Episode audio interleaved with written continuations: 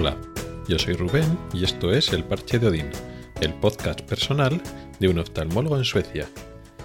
Este es el vigésimo tercer episodio y vamos a hablar de cambios en el trabajo. Cambios que pasarán más adelante, no va a ser inmediato, en mi trabajo en el hospital. Resulta, ya he comentado en episodios anteriores, que yo voy a estar trabajando, al parecer, principalmente en dos centros diferentes. Un gran hospital de oftalmología de adultos, que está en un sitio, y otro hospital también muy grande, que se dedica a niños y que también tiene una parte de oftalmología. El caso es que cuando llegué y empecé a trabajar las primeras semanas, tanto uno como el otro me parecían muy grandes, lo que es el área de oftalmología tenían pues eh, mucha zona de consulta, muchos espacios, muchos aparatos, etc. Todo era como muy espacioso. Ahora que ya llevo unos meses más familiarizado con el ambiente y el trabajo, me doy cuenta de que realmente no es tanto espacio. ¿Por qué? Porque hay muchos más médicos, enfermeras y más personal sanitario que está trabajando y que necesita su espacio.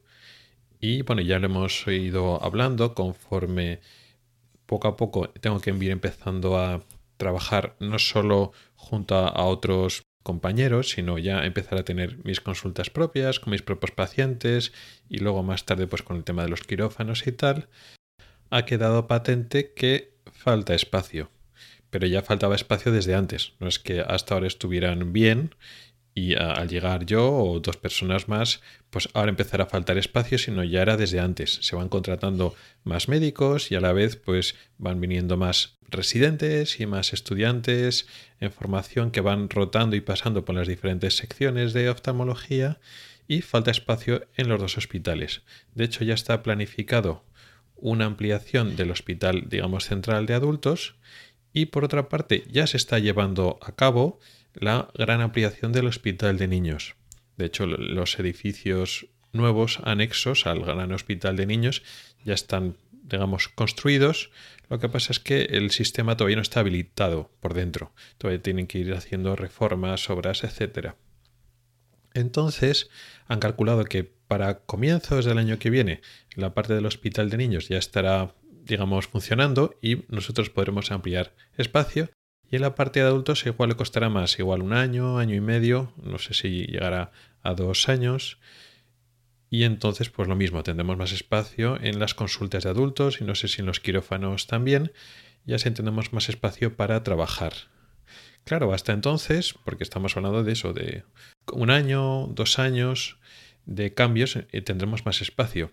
Claro, hasta entonces mm, va a ser o está siendo difícil y de aquí a un par de meses va a ser más difícil todavía tener el espacio adecuado para realizar pues las tareas de consulta y de quirófano que digamos están planeadas para mi actividad.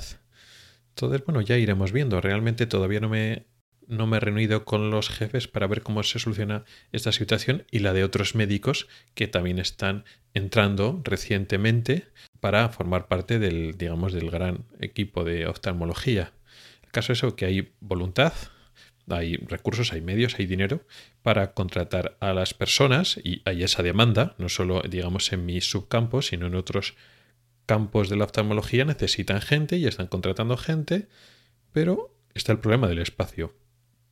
Y no sé, no sé cómo lo están pensando para que durante este año, año y pico, dos años, que tengamos más espacio, cómo se irá resolviendo. Pues un poco, supongo que sobre la marcha.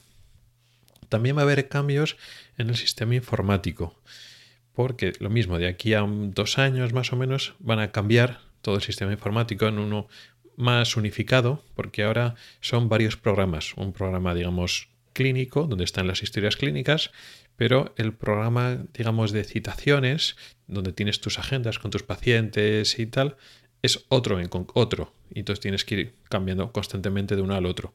Y además, si quieres ver pruebas eh, complementarias dentro de lo que es la historia, pues eh, campos visuales o fotografías de fondo de ojo, etcétera, no está en el propio sistema de la historia clínica.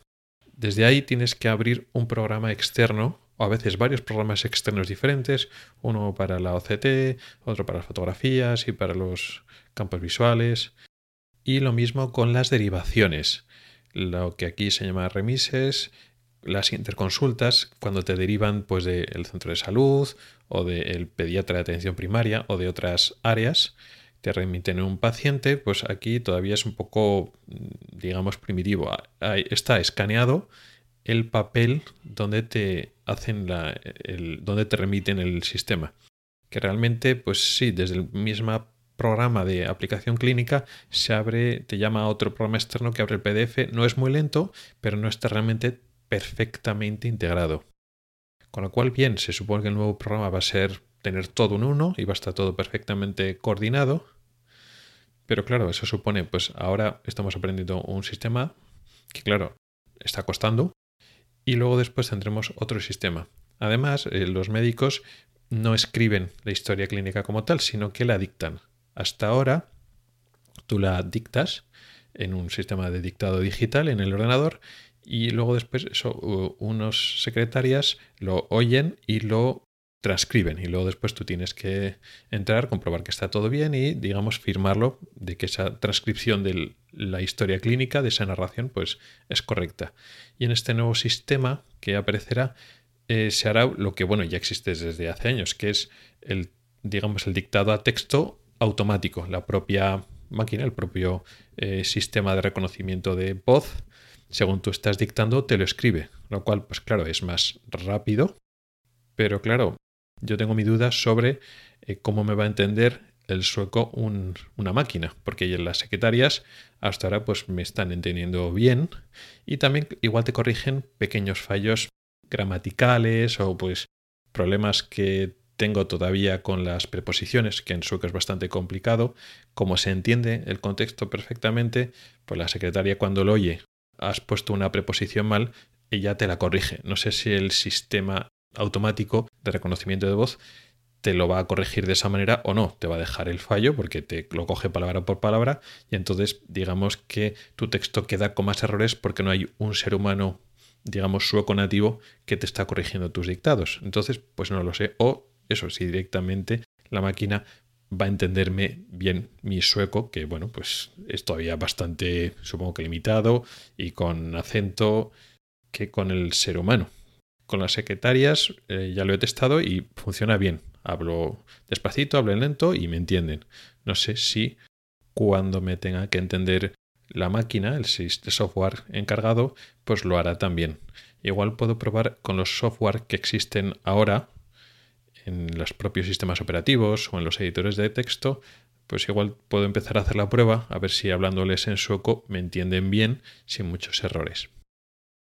En resumen, aunque de momento durante estos meses o este año pues tengo que ir conviviendo con la situación actual, pues con el espacio que tenemos en los hospitales y con este sistema eh, informático o este grupo de sistemas informáticos antiguos y este dictado, digamos, a la antigua usanza, donde hay humanos detrás oyéndote el dictado, pues de aquí a uno o dos años mi situación laboral va a cambiar de forma significativa tanto a nivel de trabajar día a día con el software y los dictados, como a nivel de espacio y de forma de trabajar en los diferentes hospitales donde voy a estar. Y poco más. Gracias por el tiempo que has dedicado a escucharme. Puedes contactar conmigo por correo electrónico en elparchidodin.gmail.com o por Twitter en arroba elparchidodin. Puedes preguntar dudas, proponer temas o hacer comentarios. También puedes entrar al grupo de Telegram que se llama igual, El Parche de Odín. Nos oímos la próxima semana. Hasta el próximo episodio.